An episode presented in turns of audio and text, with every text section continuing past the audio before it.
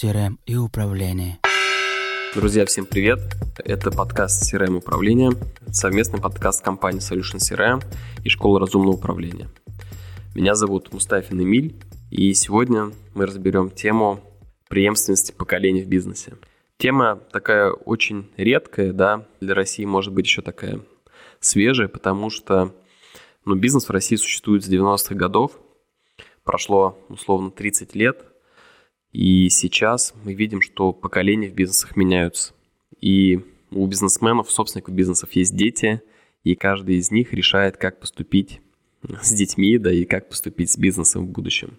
Если говорить про крупные акционерные общества, да, там, наверное, ну, ситуация немножко попроще, да, то есть э, можете передать пакет акций ребенку и так далее. Но в этом плане тоже много точек зрения. Некоторые предприниматели и бизнесмены крупные говорят то, что детям ничего не оставим, да, пусть они с нуля сами все создают.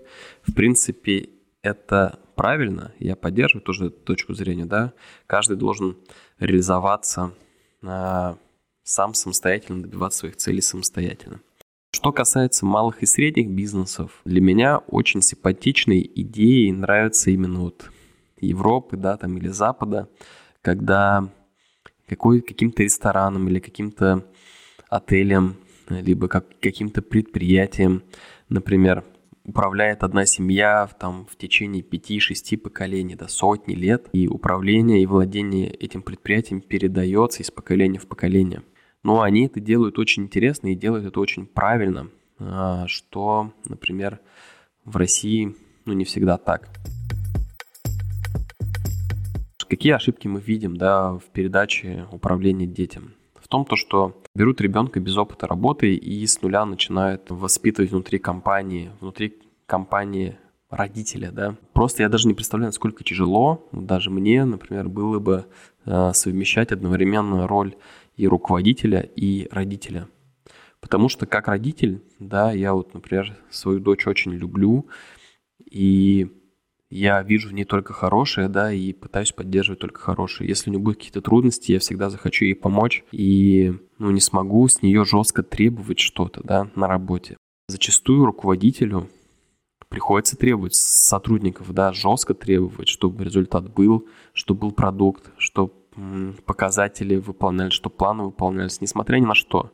Какие бы проблемы у тебя не были дома там и так далее. Ты сейчас на работе, ты должен приносить пользу, а мы тебе за эту пользу платим заработную плату, да. Вот. И видим ошибки, то, что, например, беру такого ребенка, не всегда он справляется, но э, тем не менее ему продолжают там платить заработную плату. Причем видим даже такие ошибки, то, что, например, у одних предпринимателей, да, э, сын просто сам решил, я хочу быть руководителем одного из направлений. Сказали, хорошо, давай, вставай, флаг тебе в руки.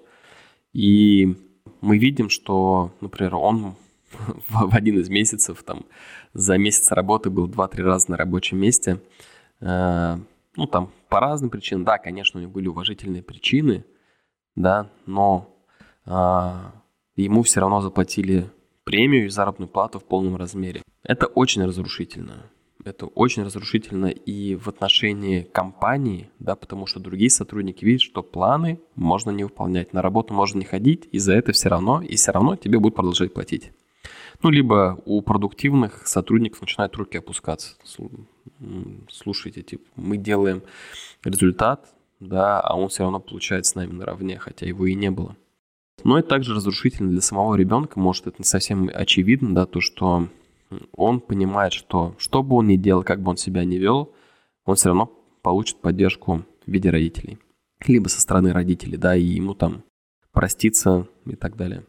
Непонятно, каким он вырастет, да, а, и насколько эффективно он будет управлять бизнесом, если он такие вещи сам не видит. Что делают на Западе, что делают европейцы? Они делают очень грамотно, потому что они понимают, что роль родителей и роль руководителя совмещать очень тяжело.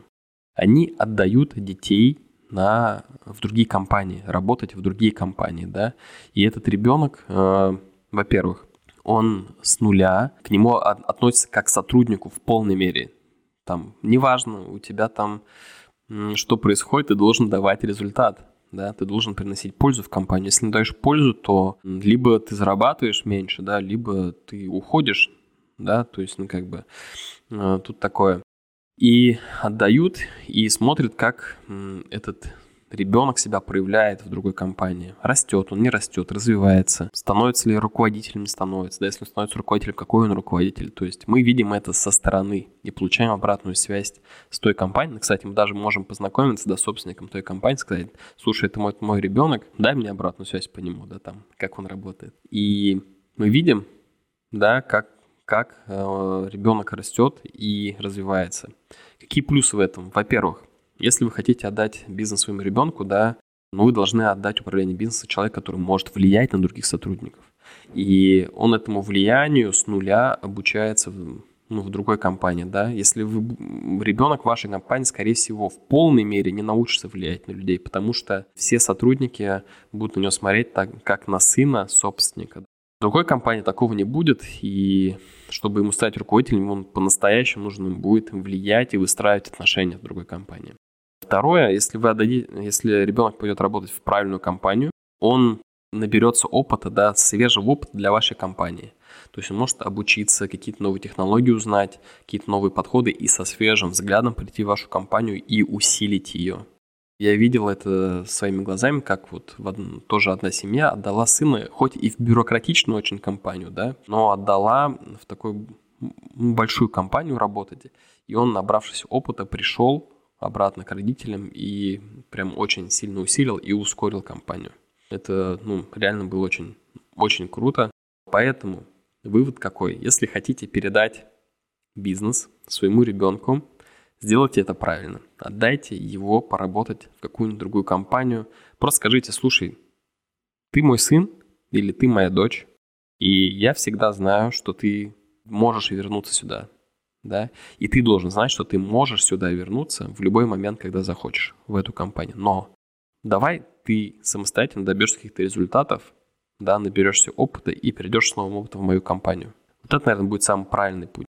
Поэтому, если хотите, делайте именно так и не совершайте ошибок.